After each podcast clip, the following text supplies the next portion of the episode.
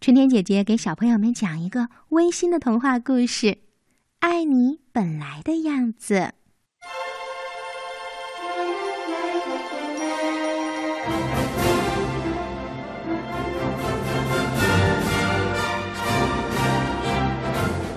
在很久很久以前，在一个国家的小村庄里，住着五个兄弟姐妹。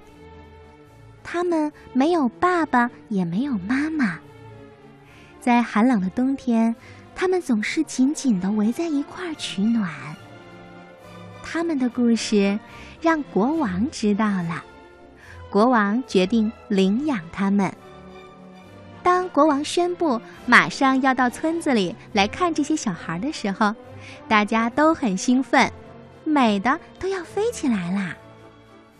村里的人纷纷告诉这五个兄弟姐妹：“哎，谁能给国王最好的礼物，可能谁就能住到城堡去啦。”其实这些人并不了解国王，他们也只是猜测所有的国王都应该这样吧，喜欢能给他留下好印象的人。于是孩子们听了这些话，就很想努力的得到国王的赞赏。孩子中有一个懂雕刻的，他决定送给国王一件美丽的木雕作品，而他的姐姐决定送给国王一幅画。另一个姐姐想以音乐当礼物送给国王。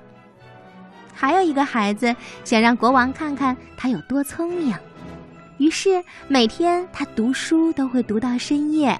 他相信国王会对他丰富的知识。赞赏有加，但是五个孩子当中最小的妹妹却不知道要给国王送什么东西，因为她的哥哥姐姐们会的东西呀，她都不会。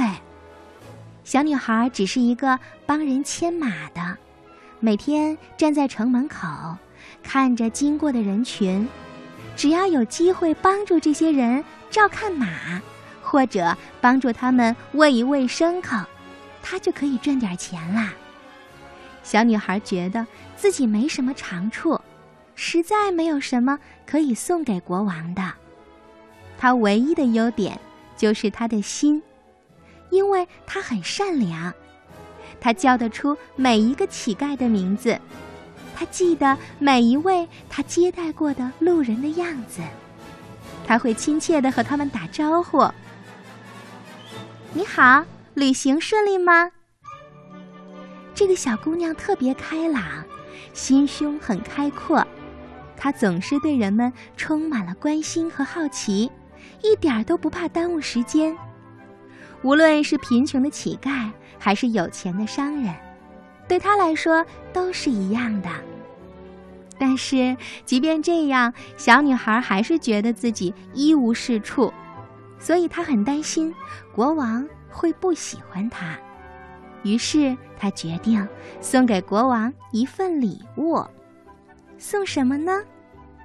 他抓起小刀，走到会雕刻的哥哥身旁。哥哥，你可以教我怎么雕刻吗？对不起，哥哥的头都没有抬起来。我还有很多事情要做呢，没时间陪你。你知道。国王要来了。小女孩放下小刀，换了一支画笔，去找她的姐姐。姐姐，你能教我画画吗？现在不行。姐姐也没有抬头。你知道的，国王要来啦。小女孩还是没有泄气，她又去找会唱歌的姐姐，会念书的哥哥。可是。每个人都只顾着准备自己要献给国王的东西，根本不肯帮助小女孩。唉，小女孩难过的离开了。她没有东西送给国王，于是她回到了城门边，继续照顾马儿的工作。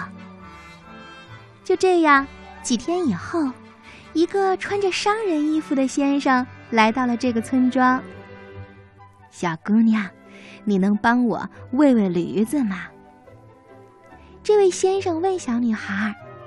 小女孩高兴极了，她赶紧说：“可以呀。”然后就照料起驴子了。他还特别关心商人在旅途当中是不是疲累，帮他找了一张椅子来休息。不久之后，商人在椅子上就睡着了。醒来的时候，他发现小女孩还在看着他，于是商人就和小女孩聊了起来，并且约定回城的时候再来看她。没过多久，那位先生真的回来了。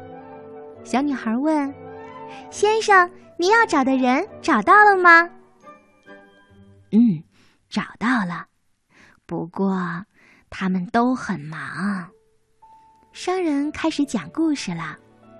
他先去找了一位木匠，木匠很着急要完成一件作品，让他明天再来。接着他又去找了一位画家，可是还没跟画家碰面呢，就被旁边的人提醒画家很忙，不要去打扰他啦。另一个是音乐家，商人和一群人听了他的歌唱。想和他说话，可是他却摇摇头，说自己没有时间。之后，商人又去找了一个人，那个人上学去了，所以商人也没有见到。说到这儿，聪明的小女孩就已经想到了商人是谁了。她睁大眼睛看着他说：“。”我觉得您一点儿也不像国王啊！商人马上就笑起来了。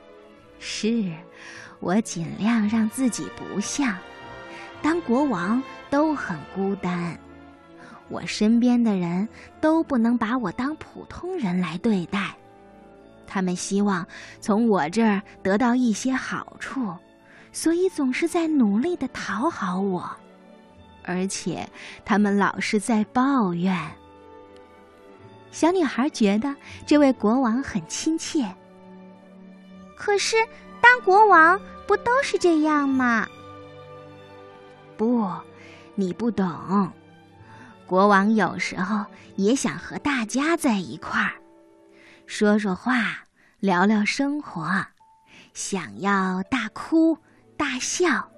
或者当他们的父亲，所以您想要领养小孩吗？